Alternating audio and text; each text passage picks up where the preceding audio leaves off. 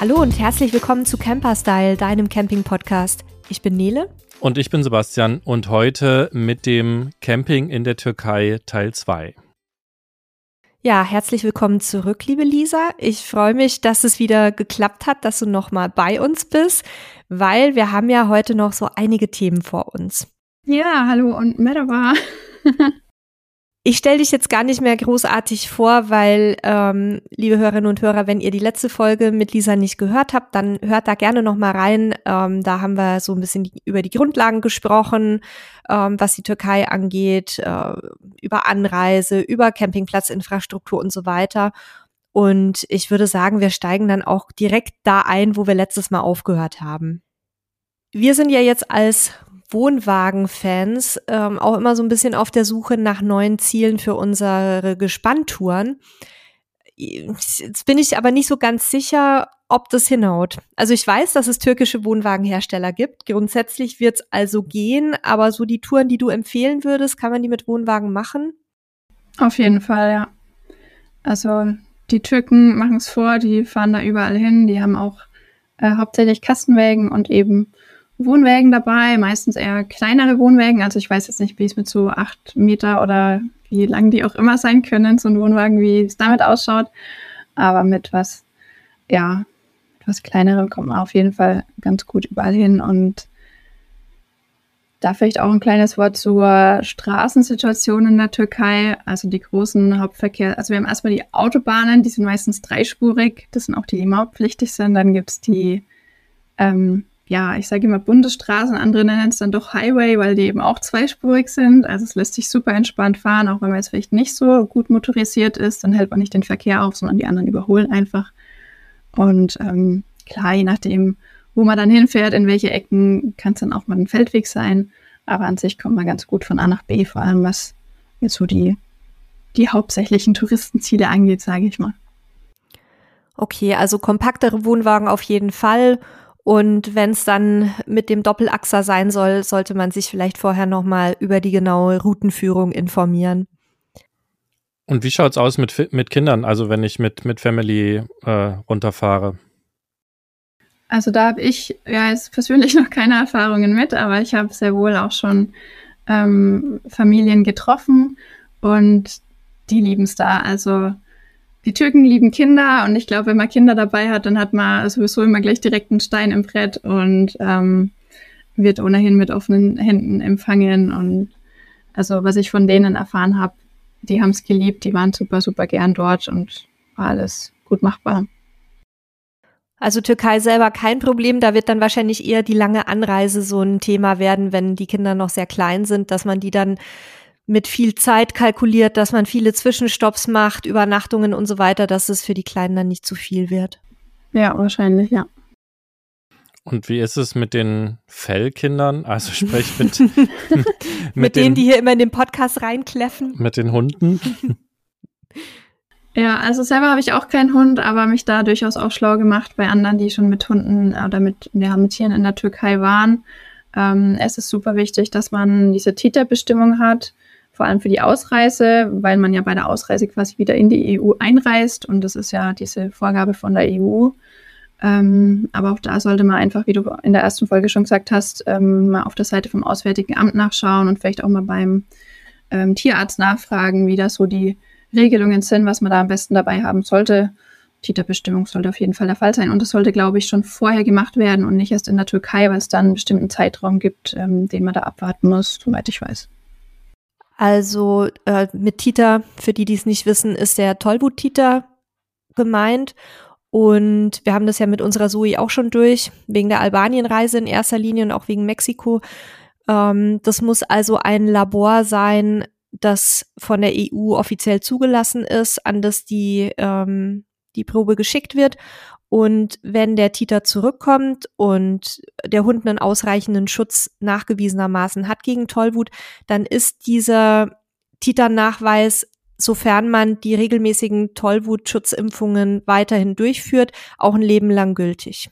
Das ist zumindest mein Sachstand. Und ansonsten, wenn ihr mit Hund unterwegs seid, solltet ihr euch wie überall ähm, in südlicheren Ländern und insbesondere auch in der Mittelmeerregion nochmal vom Tierarzt eine Beratung einholen bezüglich äh, diverser Mittelmeerkrankheiten, die es sicherlich in der Türkei auch gibt, Leishmaniose, Babesiose, Ehrlichiose, Anaplasmose, was es da so alles gibt. Ähm, da muss dann jeder für sich selber halt entscheiden, ob, ob er lieber das Risiko ähm, der Chemiekeule eingeht oder das Risiko der Krankheiten. Wir machen halt immer die Prophylaxe und ist auch extrem wichtig. Und ähm, das ist jetzt auch mein letztes Wort zum Thema Haustier. Ähm, wir machen ja bei unserem Hund alle halbe Jahre eine, ähm, ein Blutbild, bei dem wir auch die Mittelmeerkrankheiten bestimmen lassen. Und es ist immer wieder ein ganz leichter ähm, Titerwert von diesen Mittelmeerkrankheiten da. Das heißt, sie hatte auch schon Kontakt zu den Erregern und hat aber Gott sei Dank wahrscheinlich auch durch die Prophylaxen die Krankheiten dann nicht bekommen. Und deswegen, ja, bitte da einmal dann auch eine Beratung einholen. Kleine Ergänzung dazu noch von mir. Ähm, Manche nehmen auch direkt irgendwelche Flurmittel mit, also von, ja, das ist jetzt wahrscheinlich nicht so schlimm wie die Krankheiten, die du gerade genannt hast. Andere, deren Hunde sind extrem gut erzogen und die schauen einfach, dass die Hunde keinen Kontakt haben mit anderen Hunden. Ähm, und zum Thema Futter, wenn der Hund ein spezielles Futter braucht, lohnt sich da eventuell auch vorher schon aus Deutschland das, oder aus seinem Heimatland das entsprechende Futter mitzunehmen, weil es in der Türkei teilweise andere Marken gibt, anderes Futter und man da eben manchmal vielleicht auch ein bisschen länger suchen muss, bis man was Passendes oder was in der Qualität, gewünschten Qualität findet. Ja, wichtiger Hinweis, nicht nur für die Türkei, aber auch da mit Sicherheit nicht so einfach, die heimischen Marken zu finden. Ja, gerade also gerade wenn ihr einen Hund habt, der nicht so gut mit neuem Futter klarkommt, dann ist das auf jeden Fall ein wichtiger Punkt. Wenn ihr so einen Allesfresser habt, der auch ohne Probleme heute das, morgen das frisst, ist das im Normalfall nicht so schlimm, selbst wenn der mal ein paar Wochen ein sehr preiswertes Futter kriegt, wird ihn das äh, nicht großartig mitnehmen. Aber genau das ist nochmal ein wichtiger Punkt. Ähm, und wenn wir gerade beim Essen sind, ist ja eines unserer Lieblingsthemen. Wäre jetzt auch meine Überleitung gewesen. ja, das, der Ball war groß genug, den wir da äh, zugespielt haben. Wie schaut's denn generell mit den, also Essen ist ja nur ein Teil der Lebenskosten, aber wie schaut's denn generell aus mit dem Lebensunterhalt? Also was kostet Essen, ähm, tanken, äh, Dinge erleben in der Türkei? Ähm, da haben wir auch wieder eine große Spannweite und ja, ich liebe es auch zu essen und ich freue mich jedes Mal wieder so aufs türkische Essen und gleichzeitig auch wieder dann auf das, was ich in Deutschland habe, wenn ich wieder zurückkomme. Ähm, also was kostet das? Zuletzt haben auch in der Türkei die Preise gut angezogen. Über, ja, über die Währung und die Inflation haben wir jetzt noch gar nicht gesprochen, aber ja, manche Reisende oder ja, haben manche Reisende haben zu manchen Zeitpunkten eben das Glück, dass jetzt Inflation und Preisanpassung so glücklich steht, dass zum Beispiel der Sprit, das hat mir, glaube ich, letztes Jahr mal nur um die 70 bis 80 Cent pro Liter kostet. Ähm, ich hatte es auch schon, als ich das erste Mal dort war, 2016, dass der Sprit minimal teurer war als bei uns. Ich glaube, da waren wir so um die 1,50 Euro. Und das ist jetzt auch so die Spanne, wo, ich, wo sich das so drin bewegt. Ich glaube, momentan ist es so ungefähr bei 1,30 Euro umgerechnet. Und was das Essen angeht, kommt dann auch drauf an, zum einen, äh, wie viel man möchte oder wo man essen geht, aber grundsätzlich kommt man da ganz gut aus mit, mh, mm, was habe ich jetzt notiert? Ja, also fünf bis zehn Euro mindestens, sage ich mal. Und ich, gut, nach oben ist es eigentlich immer offen, aber wenn es jetzt was Besseres ist, sollte man vielleicht dann doch eher schon mit 20 Euro rechnen. Ähm, ist aber eher die Ausnahme, würde ich jetzt sagen. Und was Sehenswürdigkeiten angeht, äh, haben die Preise zuletzt leider auch gut angezogen. Also die teureren Sehenswürdigkeiten, sowas wie Pamukkale oder auch Ephesos, die liegen mittlerweile bei knapp 25 Euro. Oh. Und eher unbekanntere, sage ich mal, kosten vielleicht einen Euro oder zwei Euro. Also die sind aber deswegen nicht weniger schön, die sind einfach nur weniger touristisch erschlossen und da ist die, ja, ich weiß nicht, ob es jetzt die Dorfbevölkerung ist oder so, oder man das so sagen kann, aber da sind sie halt noch nicht so auf den Trichter gekommen, dass man dafür auch einfach viel mehr verlangen kann. Und ja, das wären jetzt so die, äh, die Einschätzungen von mir, was das angeht. Hm, Campingplätze, soll man die auch noch kurz nennen? Ja, ja sehr gerne. gerne, auf jeden Fall. Ja, also da ist halt auch von freistehen bis, was kostet normaler Campingplatz? Ich glaube, so 10 Euro ist, ist wirklich das Minimum, was du bezahlst, wenn du bei jemandem stehst und dann eben auch Strom und so weiter benutzt. Und dann gibt's halt auch Luxus-Campingplätze, wo du wahrscheinlich dann eher so bei 25 bis 30 Euro bist. Ich glaube, ja dann auch pro Person. Da gibt's dann, also da gibt's aber auch echt richtig feine Campingplätze. Da hast du dann am Platz, hast du Strom, hast du direkt Abwasser, hast du deinen Frischwasserhahn und dann hast du auch richtig, richtig feine Sanitäranlagen und sogar, äh, wie ich vorhin schon gesagt habe, äh, in der ersten Folge, ähm, teilweise wirklich eine Möglichkeit, die Chemietoilette zu entleeren. Super selten, aber es gibt's. Und je nachdem, wo die liegen, hast du dann auch noch einen eigenen Strandabschnitt und eine Waschmaschine, Flatrate, also dass du nicht nochmal extra für die oh. Waschmaschinenbenutzung zahlen musst. Also solche Dinge gibt's dann schon auch. Ja, da, also der Preis haut mich jetzt nicht so vom Hocker. Wir haben ja jetzt wieder eine, eine Tour hinter uns und ich muss sagen, selbst relativ einfache Campingplätze äh, in den auch südlichen Nachbarländern sind mittlerweile locker bei äh, 30, 40 Euro am Tag. Zwar dann für zwei Personen, aber da habe ich dann nicht den Luxus von Waschmaschinen, Flatrates und Abwasser am Platz. Also von daher finde ich das dann auch okay. Und wenn wir jetzt, also wir wollen ja hier vor allen Dingen auch ein bisschen Leute äh, sozusagen die, die Türkei schmackhaft machen, die noch nie da waren oder die vielleicht schon mal drüber nachgedacht haben. Was sind denn jetzt so für, für Einsteiger, die, die das erste Mal in die Türkei fahren mit ihrem Campingfahrzeug? Was wären denn Gebiete, Bereiche, wo, also die, die du empfehlen würdest, so für, für das erste Mal quasi? Also wenn man jetzt wirklich nur mal vielleicht so ganz kurz reinschnuppern will, dann kann man durchaus vielleicht auch auf einem, eine Griechenlandreise mal eben nach Edirne rüberfahren, um da einfach schon mal so ein bisschen Türkei-Vibes zu bekommen. Trotzdem liegt Edirne halt noch auf dem europäischen Teil. Das ist vielleicht meine subjektive Wahrnehmung, aber ich finde es im asiatischen Teil doch noch mal ein Stück anders. Ähm, und insofern würde ich jetzt erstmal empfehlen, vielleicht nicht direkt nach Istanbul zu fahren, auch aus verkehrstechnischen Gründen. Das muss man sich vielleicht nicht am Anfang geben.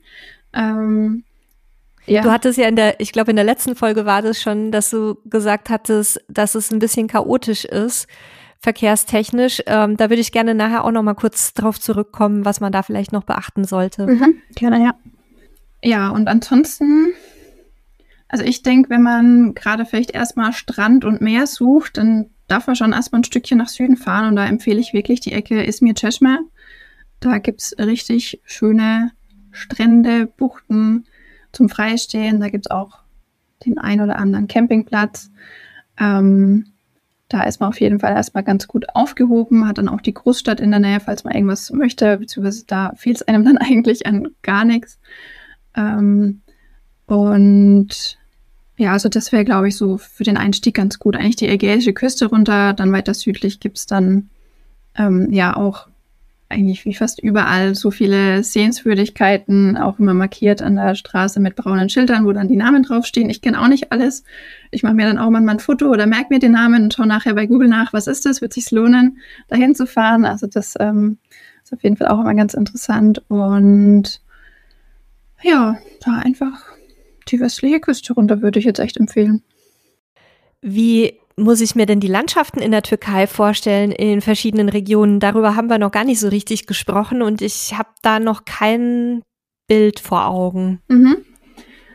Also wenn du jetzt reinfährst, sei es jetzt Griechenland oder äh, Bulgarien, von dort kommend, dann ist es erstmal recht flach und dann so bei Izmir hast du ein paar Hügel und zum Beispiel dann unten Lykische Küste, da ist es sehr bergig oder auch wenn du nach Antalya rüberfährst, da fährst du auch über Berge. Ich bin bis jetzt leider erst einmal darüber gefahren und es war dunkel und ich dachte mir so, oh Mann, das ist bestimmt richtig, richtig schön hier und ich habe leider nicht viel davon gesehen.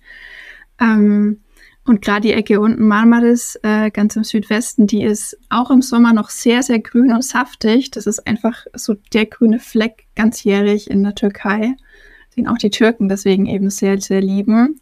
Klar, im Sommer und im Herbst wird es dann natürlich ein bisschen trockener.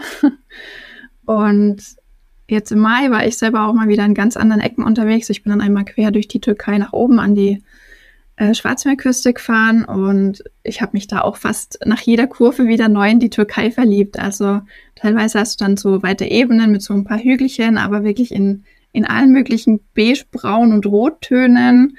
Oh. Teilweise kommt es dir vor, als wärst du unterwegs hier im, im, Süden von Bayern zum Beispiel, alles grün und saftig, Bäumchen, Felder und so weiter. Also es ist wirklich irgendwie alles dabei. und gerade auch die Schwarzmeerküste, da war ich jetzt im Mai. Ähm, da kommt es dir vor, als wäre die Natur explodiert. Also du fährst die Straße lang und es, es ragt so viel Grün in die Straße, fahrende Bäume, Büsche, alles Mögliche. Das ist wirklich auch richtig, richtig schön. Und gerade ich, ich liebe ja die Mischung aus Bergen und Meer. Das hast du auch an der, Nord, äh, an der Nordküste, ja, an der Schwarzmeerküste. Und eben auch ähm, bei Mama das unten hast du auch ein schönes Gebirge. Antalya auch. Also da muss man sich dann auch nicht entscheiden, ob Berge oder Meer. Da haben wir einfach beides. Ach, das klingt so schön. Jetzt hast du ja, also hast jetzt schon ein paar Mal schon angesprochen, hast auch ein Buch zu dem Thema Türkei quasi rausgebracht, ähm, wo man, ähm, also das werden wir auf jeden Fall auch in den Shownotes verlinken und äh, kannst auch gleich nochmal ein, zwei Worte zu sagen, wenn du möchtest, Sätze. Ähm, aber was mich noch interessieren würde, ähm, und vielleicht steht das auch im Buch, aber vielleicht hast du auch noch so ein paar wirklich Geheimtipps, die jetzt nicht jeder kennt, die du uns empfehlen kannst oder vor allen Dingen unseren Hörern und Hörerinnen empfehlen kannst und äh, wo man dann vielleicht auch noch viel mehr in deinem Buch davon findet. Ähm, ja, hast du da was für uns? Ja, also zum einen gibt's, wie du schon gesagt hast, in meinem Buch echt vieles und es macht jetzt auch wenig Sinn, hier irgendwie Namen oder Koordinaten zu nennen. Das ist übrigens dann alles auf der digitalen Online-Karte, die man zum Buch dazu bekommt auch schön praktisch eingespeichert, ähm, weil ich eben auch vor Ort, dadurch, dass ich auch Kontakt zu Locals hatte, dann halt auch ein paar Tipps bekommen habe, wo man zum Beispiel jetzt besonders gut frühstücken kann, direkt am Meer mit den Füßen im Sand und so. Und das oh. Frühstück schmeckt auch noch unglaublich gut. Ähm, sowas steht zum Beispiel auch im Buch mit drin. Ähm, ansonsten, was man jetzt nicht so kennt, ähm, ist zum Beispiel Saklikent. Das ist eine Schlucht, die ist teilweise, also das sind teilweise die äh, die Felsen bis zu 300 Meter hoch und man kann da quasi durchwarten. Das ist auch übrigens eins von den Sehenswürdigkeiten, die nur, was sind es denn, vielleicht zwei Euro maximal für einen Erwachsenen Eintritt kosten. Und ähm, ich finde auch da überrascht einfach das Landesinnere immer mal wieder. Also das fand ich da richtig, richtig schön. Ich habe mich jetzt noch nicht weiter reingetraut, muss ich zugeben, aber das lag an meinem Knie, was noch nicht ganz ausgeheilt war dann zu der Zeit. Ähm, ansonsten ist, wie schon genannt, Akyaka, obwohl es jetzt nicht so ganz, ganz typisch türkisch ist, trotzdem richtig schön. Da gibt es dann auch so einen ähm, eiskalten Bergfluss, der eben am Dorf vorbei oder durchs Dorf durchfließt, wo man sich auch mal schön abkühlen kann. Ist wirklich eiskalt, aber es lohnt sich, da mal reinzuhüpfen. Ähm, und dort liegt auch in der Nähe, das müsste auf meiner Online-Karte sein, ein Restaurant, das quasi, also da fährt man wirklich eine Stunde den Berg hinauf und dann ist man da in so einer Art Klamm und da drin ist dann ein Restaurant und dann fließt da natürlich auch ein bisschen Wasser und sowas. Auch richtig schön. Ähm, dann gibt es zum Beispiel noch den Eirdir Gölü, den See Eirdir, geschrieben Ekirdir, so würden es die Deutsch aussprechen, oder wenn man es noch nicht weiß. Ähm, da habe ich mich gefühlt wie in den Alpen. Also man kommt dann wirklich um die eine Straßenbiegung, von den Bergen quasi runtergefahren und sieht dann diesen, diesen See. Dann ist da noch so eine kleine Insel, die auch befahrbar ist, die so ein kleines Stück weit in den See reinragt, umrahmt von diesen Bergen. Also auch richtig schön. Ja, ich glaube, ich könnte jetzt ewig weiter erzählen. Erzähl ruhig noch ein bisschen, ich höre dir so gerne zu. Darfst ruhig noch Sachen erwähnen. Ist nur Geheimtipps oder auch andere Dinge? Ach, alles. Einfach. also bevorzugt irgendwie was, was nicht so wahnsinnig überlaufen ist, weil ich das halt auch immer sehr spannend finde. Aber egal, wenn du so schön erzählst, dann kannst du auch irgendwas anderes äh, hier uns reingeben. Okay, was haben wir noch? Ja, es gibt dann zum Beispiel, wenn man jetzt von dem Erdir Gölü weiterfährt, kann man Abstecher machen über den Tusgölü. Das ist ein Salzsee. Ich habe es leider noch nicht geschafft, drüber zu fahren, weil mich dann eine dunkle Wolke auf Türkisch Karampulut äh, überrascht hat und auf einmal alles matschig war. Aber da soll es auch richtig schön sein. Und dann, wenn man noch ein bisschen weiter fährt, ziemlich in die Mitte der Türkei, kommt man in Kappadokien an. Es ist eins der Hauptgründe, warum viele Leute in die Türkei wollen. Viele haben wahrscheinlich auch die Bilder im Kopf, die man auf Social Media oft sieht, mit den bizarren Felsformationen, Feenkamine oder Love Valley oder wie man sie alle nennen möchte ähm, wo dann auch morgens oftmals die Heißluftballons starten. Hattest du da nicht mal ein Bild gepostet? Das, also jetzt auf meiner letzten Reise war ich in Pamukkale. Das ist nochmal was anderes. Da gab es aber auch äh, Heißluftballons. Ah, Oder gibt es die auch neuerdings? Ja, überall wo Touristen sind, gibt es Heißluftballons in der Türkei. Okay. Und genau, bei Kappadokien ist klar, ziemlich mit Sicherheit auch an vielen Orten. Ich weiß nicht, ob man es, ja, wahrscheinlich schon in, in manchen Gegenden oder Orten, zum Beispiel Göreme, mit Sicherheit auch ein bisschen überlaufen zur Hauptsaison. Aber dadurch, dass es einfach ein super großes Areal ist, also die ganze Landschaft ist aus Vulkangestein, Tuffgestein irgendwie entstanden über mehrere Jahrhunderte, Jahrtausende. Und dadurch, dass es einfach so, so eine große Region ist, kann man da, glaube ich, auch, wenn man sich vielleicht auch mal selbst auf die ähm, auf Natur begibt und nicht eine, eine geführte Tour mitmacht, dann bestimmt auch ganz einsame Ecken finden und vielleicht auch, naja, unberührt wahrscheinlich nicht, aber Ecken, die jetzt nicht jeder Standardtourist findet, sage ich mal. Und da gibt es dann eben, also in diese Landschaft oder in diese, dieses Gestein wurden dann auch Höhlen oder, oder ja, Häuser, Räume, was auch immer reingeschlagen. Es gibt auch eine unterirdische Stadt, die bis zu acht Stockwerke nach unten geht. Auch super spannend, da mal zu sein und durch ein kleines Löchlein nach oben zu spitzen und dann mal wieder ein bisschen Tageslicht zu sehen, wenn man die ja besichtigt. Ja, ist richtig krass.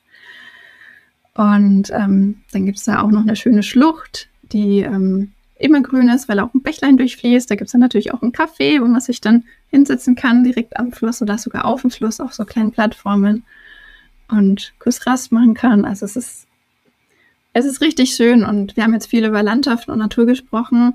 Ich finde auch die Tierwelt in der Türkei richtig schön, weil es, ja, bei uns ist es so, dass du immer denkst, wenn auf der Straße irgendein Tier ist oder sowas Rundes, Dunkles, denkst du ja, okay, ist ein Igel. Nee, in der Türkei ist es halt einfach eine Schildkröte. Oh. Das sieht man auch ganz oft. Und Flamingos gibt es auch hier und da. Da gibt's schon. Und gibt's auch, ja. gibt's auch große, also große Raubtiere wie, wie Wölfe, Bären und so weiter. Das fasziniert mich ja immer. Oder Schlangen. Schlangen sind ja eigentlich so mit meine Lieblingstiere. Gibt's die da auch? Schlangen sind mir persönlich jetzt noch nicht begegnet, aber die gibt's ja. Ähm, Bekannte von meiner Freundin in Izmir, die hat mal eine ganz große, dicke Schlange an ihrem Terrassenfenster. das will man dann, glaube ich, eher nicht haben. Äh, ansonsten gibt's richtig viele Wildschweine. Sieht man dann teilweise auch die Spuren in den Städten. Ähm, Bären weiß ich jetzt gar nicht. Ähm, manchmal hört man aber, was waren's? Was Schakal? Irgend Lux. Sowas. Karl oder Lux, irgend sowas. Das hat mich nachts mal wach gehalten, als ich mit dem Dachzelt dort war. Da hat es dann irgendwie so über eine Stunde lang sowieso gebellt, aber ein bisschen anders. Ah, nee, dann war es kein Lux, weil das sind ja Katzen. Hm. Die bellen. War vielleicht doch der Schakal also oder irgend sowas. Ich habe okay. hab gerade mal ein bisschen im Internet gespickert und es gibt tatsächlich, äh, also generell, ganze Balkanraum gibt es überall grundlegend Bären, Luchse, Wildschweine, Wölfe, Hirsche, Gämsen, Otter, Füchse, Kamele, Büffel und einige Leoparden, die immer seltener werden. Die muss es jetzt nicht alle auch in der Türkei geben, aber je, je weiter man wahrscheinlich Richtung Norden kommt und je weniger Zivilisation es ist, desto eher gibt's wahrscheinlich auch nochmal wirklich äh, Exemplare von diesen wilden Tieren. Und ansonsten große Viecher, und Viecher meine ich überhaupt nicht negativ, äh, sind ja auf jeden Fall auch die, die anatolischen Hirtenhunde, die, die, die Härten oh, beschützen. Ja. Also die sind ja auf jeden Fall auch ganz äh, ein, äh, eindrucksvoll in ihrer Erscheinung. Ja, die Kangals, also die gehen einem wirklich vielleicht bis zur Hüfte oder so. Die großen Exemplare, ja. Und es gibt ja in der Türkei super viele freilaufende Hunde und also wilde, ja, was heißt wild, aber Straßenhunde, Straßenkatzen. Die meisten sind sehr umgänglich, aber wenn jetzt ein Hund so ein, ja, sein Revier verteidigt, dann manchmal hilft es, habe ich gehört, so zu tun, als würde man Stein aufheben und auf ihn werfen oder vielleicht einen Stock dabei zu haben oder sowas, aber äh, ist mir zum Glück selbst jetzt bis jetzt noch nicht passiert. Ja, die meisten haben ja dann wahrscheinlich schon mal die ein oder andere schlechte Erfahrung auch mit Menschen gemacht und das, deswegen hilft das ganz gut, wenn man sich wirklich halt massiv bedroht fühlt, reicht wirklich meistens das Andeuten, dass man irgendwas hat. Ähm, aber ja, wie gesagt, das, das eine ist, wenn da irgendwie so ein kleiner Kleffer kommt, oder was anderes ist, wenn halt irgendwie mhm. so ein 70 mhm. Kilo äh, Hund auf einen zukommt. Äh, da da kann er schon Buddies. auch anders werden. ja, das stimmt, genau. Die bilden ja auch teilweise Rudel, also mhm. weil alleine halt schwierig. Ähm, ja. Aber das haben wir ja tatsächlich in vielen Ländern, ähm, dass, dass es äh, streunende Hunde und äh, auch ja nicht, also ja, streunende Hunde, die ja teilweise auch ein Zuhause haben. Ne? Hier ist es ja auch so, dass sehr viele Hunde draußen unterwegs sind, auch gerade wenn du irgendwo stehst, im Wohnmobil, wo immer Wohnmobile sind, kommen öfter Hunde zu Besuch und man denkt, oh Gott, die Armen, aber die am meisten zu Hause, ähm, können halt nur mal raus und sind dann halt unterwegs und besorgen sich halt tagsüber dann auch nochmal den einen oder anderen Snack von den Touristen. Oder es wird überall ähnlich sein. Ich komme nochmal zurück zu den Sehenswürdigkeiten, bevor wir jetzt wieder in, in, ins Thema Hunde abdriften. Das ist ja immer neben Essen eine große Gefahr bei uns. Ähm, du hattest vorhin oder war schon in der letzten Folge, weiß ich jetzt nicht mehr genau, hattest du mal am Rande Ephesus erwähnt. Ähm, kannst du da noch mal ein bisschen was zu erzählen, weil ich ähm, habe da nicht so eine genaue Vorstellung, was es genau ist, also was es da zu sehen gibt. Also Ephesus ist eine antike Stadt, die zu einem Großteil ausgegraben und auch teilweise wiederhergestellt wurde, auch von Deutschen und unter anderem natürlich. Ähm, und das ist eben deswegen so, so interessant, weil, weil man dort eben so viel sehen kann. Es gibt ja andere Ecken, wie zum Beispiel Göbekli-Teppe im ganz im Osten, wo halt auch gesagt wird, okay, da ist jetzt vielleicht ein Prozent ausgegraben und den Rest lassen wir aber erstmal. Mhm. Genau, deswegen. Und Ephesus ist, ähm, oh, ich habe es immer nicht so mit Zahlen, gern mal Wikipedia bemühen, ist einfach sehr, sehr historisch antik. Da waren auch schon die Römer und die Griechen, meine ich ist auch äh, UNESCO-Weltkulturerbe und ja, das Spannende ist eben, es war früher eine Hafenstadt, ist dann mit der Zeit unbedeutend geworden, weil der Hafen verlandet ist durch den Fluss, der da einfach Material angeschwemmt hat. Und mittlerweile ist die Küstenlinie wirklich acht Kilometer entfernt von dieser Stadt. Oh, okay. Und was da eben besonders schön ist, ist einmal das große Amphitheater. Das ist so eins der Highlights. Dann hat man noch die Terrassenhäuser, die sind nochmal extra überdacht, weil es darin einfach äh, viele, viele Mosaike gibt, die da eben auch ähm, ja, wiederhergestellt wurden oder eben entsprechend ausgegraben wurden in den Häusern, die dort standen. Und Ephesus, da war noch was Drittes, was ich nennen wollte. Ah ja, genau, dann gibt es noch diese Celsus-Bibliothek, vielleicht hat man das schon mal gehört, das ist auch so ein ja, dreistöckiges Gebäude, von dem die Fassade wieder ähm, aufgestellt und äh, restauriert wurde. Und das ist auch richtig schön, das einfach so zu sehen in allen Details mit eben den Originalteilen, aber auch den wiederhergestellten äh, fehlenden Teilen. Also das ist nicht umsonst ein großer Touristenmagnet. Und auch wenn wenn es dann natürlich findige Türken gibt, die sagen, hey, hier, wir haben eine Kutsche, wir fahren dich, das Areal ist ziemlich groß. nee, man läuft das alles ab, das sieht man nämlich durchaus viel, viel mehr und ähm, es lohnt sich auf jeden Fall. Ja, also der, der Wikipedia-Eintrag dazu ist auch wirklich, wirklich umfangreich. Ähm, auch viele Informationen, wo es, wie es entstanden ist und was man alles sehen kann. Ähm, das äh, ist, wer sich für sowas interessiert und wer das spannend findet, wahrscheinlich ein sehr großes und tolles Erlebnis. Also man kann aber ja schon sagen, dass, dass die Türkei ein absolutes Paradies ist für ganz vielfältig interessierte Menschen. Also für Naturliebhaber, für Surfer ja offenbar auch. Das wusste ich zum Beispiel gar nicht. Das ist für mich komplett neu, weil mit Surfen verbinde ich immer eher, also Portugal, ähm, Atlantikküste, Spanien und Frankreich und so weiter. Ähm, und dann auch für ja, ich sage jetzt mal, kulturell interessierte Menschen. Das ist ja nicht immer genau dasselbe wie geschichtlich. Ne? Es gibt ja auch, gibt ja auch interessante kulturelle Städten. Also es klingt schon ähm, nach einem sehr vielfältigen, diversen Land, wo man sich auch durchaus mal für mehr als nur zwei Wochen aufhalten kann. Ja, sollte man definitiv mehr Zeit einplanen. Ich bin auch schon so viele Reisenden begegnet, die gesagt haben, oh ja, wir wollten eigentlich nur mal durchfahren auf dem Weg nach Georgien oder wohin auch immer. Und dann, ach ja, wir sind jetzt aber schon ein paar Wochen länger da, weil es uns so gut gefällt. ist nicht nur einmal passiert. Ja, also das liebe ich eben auch an der Türkei, dass es wirklich für jeden irgendwie was hat und was bietet. Wir haben ja schon darüber gesprochen, dass man sich auch für die Anreise genug Zeit nehmen sollte, um da nicht so durchzuhetzen. Aber was würdest du denn sagen, ähm, wenn man jetzt in den Ecken bleiben möchte, die du beschrieben hast, die ja jetzt ähm, im westlichen Teil liegen, das heißt, die näher sozusagen an Deutschland liegen.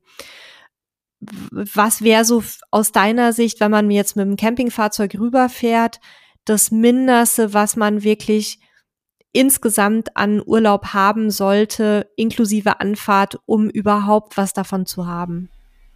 Das Mindeste inklusive Anfahrt. Mhm. Das ist natürlich auch immer die Frage, fährt man zu zweit und reißt die Anfahrt schnell runter? Also ja. ist durchaus möglich, innerhalb von zwei Tagen in der Türkei anzukommen. Oh Gott, das schaffen wir es noch nicht mal bis Kroatien in zwei Tagen. ich auch nicht. Ich bin so, so langsam. Das ist mir alles zu stressig. Ja. Mhm. Ähm, ja, also es machen wirklich manche so, dass sie für zwei Wochen runterfahren. Also zack, zack, Anreise, ein paar Punkte abfahren, natürlich dann vorher auch alles gut vorgeplant, dass dann währenddessen nicht mehr allzu viel Zeit für Planung drauf geht und ähm, dann wieder zurück. Ähm, wenn man mehr Zeit hat, sollte man sich definitiv mehr Zeit nehmen und also. Also eher Richtung drei bis vier Wochen. Ja, dann ist es auf jeden Fall schon entspannter. Also es ist natürlich jeder anders, was den individuellen Reisestil angeht ich würde dir einfach knallhart die 90 Tage, die du als Tourist bekommst, empfehlen, wenn du es einrichten da kannst. Da spielt immer nicht jeder Arbeitgeber leider weiß, mit. Ich ja. kenne das Thema aus meinem früheren Leben. Ja. Aber ja, also okay, 90 Tage, das hatten wir vorhin noch nicht erwähnt, 90 Tage. Ähm, und da muss man auch kein extra Visum beantragen, sondern kann man einfach als EU-Bürger einreisen. Genau, ja, du kannst einreisen, egal ob mit Reisepass oder mit der normalen Personalausweiskarte. Ah, okay. Das geht beides. Mhm. Dann bei letzterem bekommst du allerdings einen Zettel, wo der Stempel drauf ist, den darf man nicht verlieren. und ähm, genau, und dann hat man diese 90 Tage innerhalb von 180 Tagen. Also wenn man öfter mal äh, rein in der Türkei ist, egal ob mit äh, Wohnmobil oder auch als pauschal Hoteltourist oder sowas, sollte man das beachten. Teilweise, also manche kommen da durchaus drüber, wenn sie dann mal im Winter sich einen längeren Urlaub gönnen und dann muss man da schon ein bisschen aufpassen. Ähm, ja, und wie du schon gesagt hast, also drei Wochen für die Türkei selber definitiv plus Anreise dann. Okay. Wäre wirklich so meine Mindestempfehlung, ja. Ich hatte auch im Vorfeld mal recherchiert, ob man auch Camper mieten kann und äh, der ein oder andere Türke und äh, sicherlich auch der ein oder andere äh, Deutsche ist auch schon auf die Idee gekommen. Also man findet so gerade über die privaten Wohnmobilvermietplattformen auch schon äh, nicht viele, aber doch schon ein bisschen äh, ein Angebot für den ein oder anderen Van oder das Wohnmobil. Also das wäre auch noch eine Option, wenn ihr quasi nicht drauf steht, zwei Tage da abzureißen, sondern das vielleicht anders aufziehen wollt, wäre das ja auch immer noch eine Option. Und die wird wahrscheinlich auch, je mehr Leute die Türkei für sich entdecken, ja auch umso attraktiver und, und weiter ausgebaut werden. Also das ist ja auch noch eine Option, wenn die auch noch nicht so riesig ist, aber finden sich da auch Lösungen für. Also gut, du hast jetzt wahrscheinlich auf Deutsch gegoogelt, aber in der Türkei gibt es mittlerweile schon auch viele, viele große Mietflotten. Okay. Ja, ich habe äh, natürlich äh, als, als Deutscher erstmal auf Deutsch gesucht, ja, aber ja. es macht sicherlich Sinn, dann auch nochmal auf englische Sprache oder vielleicht auch übersetzt ähm, auf Türkisch zu gucken. Das dann, dann danke auch nochmal für den Hinweis. Gibt es da bei dir, Lisa, ähm, in deinem Blog irgendwelche Infos auch zum Thema Camper mieten in der Türkei? Äh, auf dem Blog bin ich mir gerade nicht sicher, auf jeden Fall aber im Buch. Ähm, auf dem Blog kann sein, dass ich da auch mal ein, zwei Links verlinkt habe. Einfach nur so als kleine Überblickssammlung von eben okay. türkischen Vermittlern oder Vermietanbietern, ja. ja. Jetzt hast du uns ja auch im Vorgespräch schon davon erzählt, dass du gerne oder dass du vorhast, geführte Touren, Wohnmobiltouren anzubieten.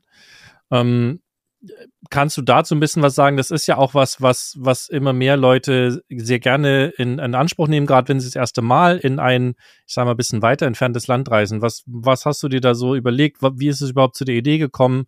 Und was kannst du da vielleicht unseren Hörern und Hörerinnen noch mitgeben zu dem Thema? Und was ist vor allem der aktuelle Sachstand? Weil es war ja alles auch nicht so ganz einfach, das zu organisieren und umzusetzen. Ja, genau. Ähm also ich weiß noch genau, als mir die, die Idee kam, da stand ich in der Türkei am Meer, äh, Füße im Sand, der Wind in den Haaren und irgendwie, zack, war dann diese Idee auf einmal da und ich dachte so, ja, klar, das machst du. Ähm, also die Idee ist, andere Reisende, die eben auch mit ihrem Wohnmobil unterwegs sind, ähm, ja, eigentlich hauptsächlich so die ersten Schritte in die Türkei zu ermöglichen und Einfach weil ich mir damals gerne jemand gewünscht hätte, der mich so ein bisschen an die Hand nimmt. Also auf der einen Seite habe ich es ja schon mit meinem Buch realisiert, dass man wirklich an die Hand genommen wird. Das ist ja jetzt nicht nur für Reiseziele in der Türkei, sondern das erklärt ja auch schon im Vorfeld, was wichtig ist für so eine, für die Vorbereitung für so eine Reise. Und es ist halt auf der anderen Seite auch cool, wenn man ein Land von jemand gezeigt bekommt, der sich da schon auskennt, der ein bisschen mehr weiß, als man jetzt auch als Tourist oberflächlich vielleicht erfahren würde oder wozu man Zugang hat. Und deswegen ja, biete ich geführte Wohnmobiltouren an. Mittlerweile ist es auch wieder klarer. ähm, es ist tatsächlich gar nicht zu vernachlässigen, was da an Bürokratie und Versicherungen und finanziellem Aufwand dahinter steckt, sowas überhaupt erst anbieten zu dürfen, wo es noch keine gebucht haben. Mhm. ähm, ich habe es jetzt so gelöst, dass ich quasi nicht wie die Großen das Gesamtpaket anbiete, sondern dass man mich als ähm, Ortskundige dazu bucht und dass man aber dann die Campingplätze und so weiter selber bucht und bezahlt. Ähm, natürlich auch mit meiner Unterstützung. Wir werden das alles auch, ich werde das entsprechend auch als Plan ähm, weitergeben, dass das alles schon im Vorfeld geplant werden kann. Und ähm, offiziell online, steht jetzt ein Zwei-Wochen-Angebot. Und zwar läuft es so, dass wir auch gemeinsam in die Türkei einreisen, weil ich kann mir vorstellen, dass vielen so ein bisschen die türkische Grenze ein bisschen ähm, ja, Gedanken macht. Und also da wäre ich dann eben auch dabei. Gleichzeitig habe ich dann auch noch Leute, die ich anrufen kann, die vielleicht dann auch mal dolmetschen können, Deutsch-Türkisch, falls irgendwas wäre. Ansonsten kann ich ja auch ein bisschen Türkisch, um da zu vermitteln und Google Translator gibt es ja auch. ähm, genau, also das ist auf jeden Fall der erste Schritt. Dann kommen wir erstmal an. Also ich will jetzt nicht die ganze Reise beschreiben, aber ja genau, wir kommen auf jeden Fall erstmal auf dem Campingplatz an mit Pool, wo man sich einfach erstmal schön kennenlernen und ankommen kann. Und ähm, dann ist es ein schöner Mix aus geplanten ähm, Zielen, Sehenswürdigkeiten. Wir schauen, dass wir nachts immer am gleichen Ort übernachten. Da ist es jetzt eben, wir haben ja schon drüber gesprochen in der letzten Folge, über das Freistehen und Campingplatz und ob es geduldet ist oder nicht. Es ist jetzt eben so, dass ein paar mehr Campingplätze geplant sind, einfach weil man mit, wenn man mit einer größeren Gruppe steht, je nachdem, wo man steht, ähm, ist es eben schade, wenn man dann nachts äh, noch wegfahren müsste. Ähm, genau, also das ist das eine. Dann gibt es natürlich auch genug Freizeit, um entweder das Gesehene mal sacken zu lassen oder auf eigene Faust loszuziehen. Da gehen einem die Ideen, was man machen kann, sicher nicht aus. Oder kann ich auch gerne mal beraten, was ist gerade möglich in der Region. Und wann würde das stattfinden? Das ist jetzt geplant für 2024 im Herbst. Es ah, perfekt. Ist, genau, es ist jetzt geplant für die letzte Septemberwoche und die erste Oktoberwoche so grob. Ähm, falls jemand jetzt nur eine Woche möchte, weil er sagt, okay, ich brauche wirklich nur die First Steps, danach gehe ich selber los, ähm, gerne eine E-Mail schreiben. Falls jemand sagt, hm, ich würde gern vier Wochen dabei sein, auch gerne mal kontaktieren. Ähm, da lässt sich sicher auch drüber reden, aber jetzt so offiziell steht es eben erstmal als diese Zwei-Wochen-Tour online, weil wir uns dann eben auch das Smart-System besorgen, SIM-Karte äh, wird besorgt, damit man eben auch untereinander kommunizieren kann, weil wir eben nicht Konvoi fahren. Das heißt, wenn mal irgendwas ist, mhm. äh, kann man sich dann auch entsprechend kontaktieren. Und ja, nachdem er da so einen Anfangseinblick und natürlich jede Menge Input von mir bekommen hat, ähm, kann man dann auch auf eigene Faust weiterreisen oder halt wieder zurück nach den zwei Wochen, je nach Zeitrahmen. Also hört sich jetzt für mich, ich bin so ein absoluter Anti-Gruppenreisen-Mensch, hört sich für mich jetzt sehr locker und entspannt an. Also das heißt, man, man ist jetzt nicht man hockt jetzt nicht 24 Stunden am Tag da äh, dann mit den ganzen Leuten aufeinander, sondern kann auch mal so ein bisschen für sich was machen und du stehst im Grunde ja äh, so als Guide zur Verfügung, auch mit Hilfe, Rat und Tat, aber man muss jetzt nicht äh, sich zwölf Stunden Programme aufhalsen. Nee, definitiv nicht. Also es ist alles ein Angebot. Wir können, ich kann auch die ganzen Tage voll planen oder wenn jemand sagt, hey, ich will noch das und das machen, gar kein Thema. Ähm, es sind eben ein paar Dinge geplant, die man dann auch zusammen macht, wo ich dann auch gern was äh, zu der Örtlichkeit erzählen kann. Und ja, das war mir halt auch wichtig, weil gerade Wohnmobilist, wir sind ja irgendwie freier unterwegs und oft auch mhm. selbstbestimmter. Und es ist schön, was mit der Gruppe zu machen, aber so dachte ich mir, aber halt nicht nur. Mix. Ja, genau. Und ich war auch schon mal ähm, quasi Gast in so einer professionell geführten Wohnmobiltour. Und da war es auch so, dass sich ein Pärchen mal zwei Tage rausgezogen hat. Die sind dann einfach woanders gewesen und sind dann wieder zur Gruppe dazugestoßen. Und das ist alles völlig frei und machbar, je nachdem, wie es einem gerade eben passt. Klingt schön. Jetzt hast du gesagt, man sollte eine E-Mail schicken. Wo findet man denn deine E-Mail-Adresse und vielleicht noch ein paar Infos dazu? Ja, also man findet mich, äh, also meine E-Mail-Adresse erstmal ist info at caravance.com. Das schreibt man am besten auch in die Show Notes. Also Caravan mit C und dann hinten noch C-I hinten dran. Ähm, das ist auch gleichzeitig meine Homepage, caravance.com, auf der ihr auch schon super viele Infos zur Türkei findet, auch zur Tour. Da steht nochmal die genaue ähm, Tourbeschreibung, also die genaue Tourbeschreibung, ja, steht online. Es kann natürlich immer sein, dass sich aufgrund aktueller oder lokaler Gegebenheiten irgendwas ändert. Aber so im Groben wird die Tour stattfinden. Und ansonsten findet man mich auch auf Instagram. Ich habe dann auch noch meinen Podcast. Einfach, wenn ihr Karawanche eingebt, müsstet ihr da eigentlich auf allen Wegen zu mir finden. YouTube gibt es auch. Da ist allerdings auch hauptsächlich der Podcast online. Das, so wie ja. bei uns. ja, sehr schön. Also ich ähm, habe ja im Vorfeld zu unserer Kontaktaufnahme schon mal so ein bisschen auch auf deiner Webseite gestöbert und verfolge ja schon ganz lange eigentlich deine Aktivitäten auch über die Social-Kanäle. Und ich finde es wirklich total interessant, auch die, die Vielseitigkeit, die auf deiner Webseite sichtbar wird. Ne? Du hast ganz viele Themen da drauf. Also es lohnt sich auch wirklich, da einfach mal sich reinzuschmökern an einem kalten Winterabend, ohne dass man jetzt konkrete Pläne hat, weil es einfach auch schöne Themen sind oder auch mal in den Podcast reinzuhören. Ähm, auf jeden Fall große Empfehlung von uns. Wie gesagt, alle Infos dann in der Folgenbeschreibung. Und jetzt haben wir es auch schon wieder geschafft, irgendwie fast eine Dreiviertelstunde voll zu kloppen. Deswegen würde ich sagen, wenn du uns jetzt noch nicht überzeugt hast, dass die Türkei unser nächstes Reiseland wird, nach zwei Folgen und, weiß ich nicht, anderthalb Stunden, wie kriegst du uns jetzt doch noch rum in den letzten Minuten? Ja, ich kann noch mal eben so das, die schönsten Punkte, die für mich die Türkei ausmachen, ähm, nennen. Zum einen, wir haben ja schon über vieles gesprochen, es ist kulturell einfach ein Traum. Ähm, Hammam zum Beispiel haben wir noch gar nicht angesprochen. Also wenn jemand gerade im Sommer in die Türkei geht, am besten am Anfang mal schön abschrubben lassen und dann ähm, die Sommerbräuen erholen. Da wundert man sich, was da alles an alter Haut weggeht, wenn die einmal so richtig durchrubbeln, ne? Oh ja. Mhm. Und auch wenn die Prozedur vielleicht für manche nicht unbedingt so angenehm ist, aber man fühlt sich danach echt wie neugeboren. Und oh ja. ich nehme mir jedes Mal vor, das dann auch viel öfter zu machen, aber ich komme dann oft gar nicht dazu.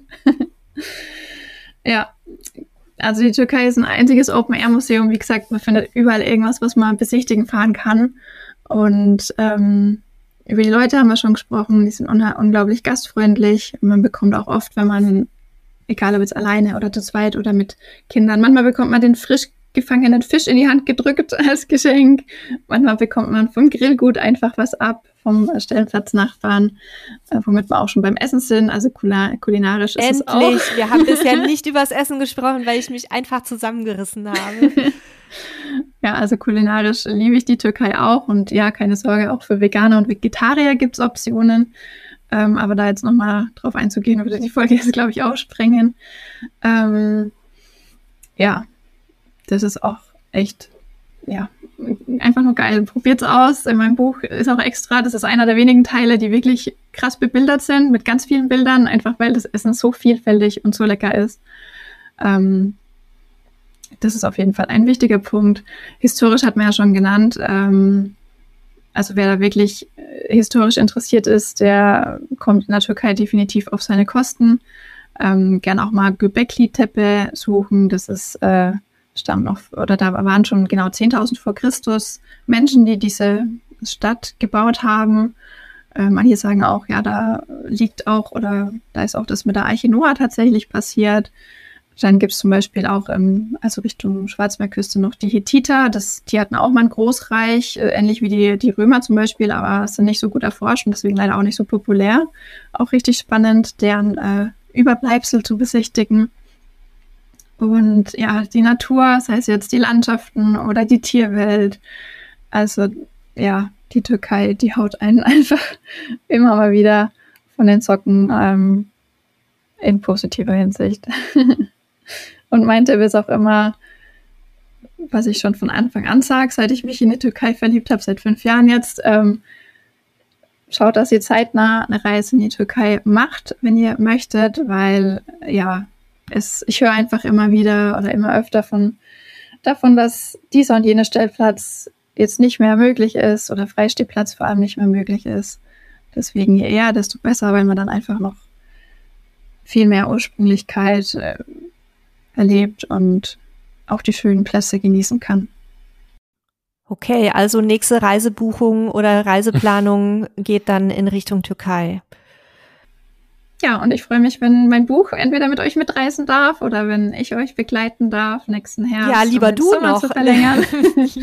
lieber, lieber, noch gern. lieber du als das Buch, aber ähm, nee, also da müssen wir wirklich nochmal sprechen. Vielleicht schaffen wir es nächstes Jahr irgendwie mal rüber. Wir müssen ja auch noch für nächstes Jahr eine große Reise planen und wäre wär da mal wirklich was ganz anderes. Ja, und ich habe auch schon von vielen den Spruch gehört, also ich hatte die Türkei bis jetzt nicht auf dem Schirm. Aber dank dir irgendwie schon. ja, es geht mir genauso. Sebastian, wie sieht es bei dir aus von Portugal aus? Ich tue mich ja gerade schwer mit, mit neuen Campingreisen. Ähm, zum einen mangels Campingfahrzeug und zum anderen nach sechs Jahren im Wohnmobil ist so ein bisschen bei uns Müdigkeit eingekehrt und ich suche gerade so ein bisschen für mich ähm, was da neue Punkte oder was, was die neue Reiseform ist, aber die Türkei generell finde ich halt natürlich super spannend, so nach dem, was du jetzt erzählt hast. Ähm, ich hatte es bis jetzt auch überhaupt nicht auf dem Schirm als Urlaubsland, weil in meinem Kopf, ohne da jetzt drüber viel nachgedacht zu haben, war halt nur so diese ne, klassischen Badeurlaube abgespeichert, was ja völliger Quatsch ist, aber so ist es halt. Ähm, von dem her, auf jeden Fall war das ein cooler, cooler Impuls für ein sehr, sehr spannendes Land und ich mag ja auch generell die, die Küche, die dort in dem Bereich der Welt äh, quasi gepflegt wird. Also ja, also wie gesagt, vielleicht für mich eher nicht im Campingmodell äh, oder mobil, sondern eher so ähm, irgendwie mit, mit kleinen Unterkünften und so weiter. Aber ich finde es auf jeden Fall super spannend. Und vielen Dank für den Einblick in, in, in die Türkei quasi als nicht nur Badeurlaubsland. Ja, super, super gern. Und in der Türkei boomen übrigens auch die Tiny Häuser. Also wenn man sich da mal einmieten möchte, gibt es auch schöne cool. Tiny Häuser an schönen Plätzen. Das klingt auf jeden Fall äh, ja. sehr cool. Vielen Dank dafür. Sehr gern, ja. Dankeschön. Wir verlinken euch alles äh, gesagt in den Show Notes, also Links, das Buch, ähm, äh, Lisas Blog, Seite, Podcast. Blog, genau. Da könnt ihr euch alles angucken, anhören, wenn es euch weiter interessiert. Ansonsten vielen Dank, dass ihr zugehört habt. Ich hoffe, dass ihr vielleicht auch einen Impuls mitgenommen habt. Also nicht jeder wird jetzt in die Türkei fahren äh, und vielleicht auch nicht jeder in die Türkei fahren wollen. Das ist völlig in Ordnung, aber vielleicht haben wir euch zumindest so ein bisschen in ein neues Land, in ein fremdes Land mitgenommen, haben euch ein bisschen damit unterhalten. In diesem Sinne, ich verabschiede mich schon mal, übergebe das Wort wieder an Nele. Ja, auch von mir nochmal vielen Dank an euch da draußen fürs Zuhören. Ich hoffe, euch hat auch gefallen, dass wir, wie ihr es euch ja gewünscht habt, auch viel praktische Tipps mit in die Folge genommen haben und jetzt eben nicht nur Landschaftsbeschreibungen und Kultur. Dir, liebe Lisa, ganz herzlichen Dank. Auch viel Erfolg bei der Organisation der Reise. Das finde ich echt eine total schöne Idee. Dankeschön. Und ja, gebt uns gerne eine gute Bewertung, wenn es euch gefällt, was wir hier machen abonniert uns, dass ihr auch die nächste Folge wieder mitbekommt. Und die Lisa hat, wie immer, bei unseren Gästen das letzte Wort. Wie gesagt, ich freue mich, wenn ich euren Horizont ein bisschen erweitern konnte, wenn es jetzt auch erstmal nur mental ist, ähm, für ein Land, was manche so noch nicht gekannt haben oder noch nicht kennen. Und wenn ihr in die Türkei reist, dann meldet euch unbedingt bei mir, sei es über Insta oder sonst was. Ich habe in der Türkei schon so viele andere Reisende getroffen und lebt dann auch manchmal so mein Reiseleiter gehen an denen aus und nehmt die direkt mit. Also meldet euch gern. Ich freue mich, wenn ich euch treffen kann dort. Und wenn ihr alleine reist, ganz, ganz viel Spaß dabei.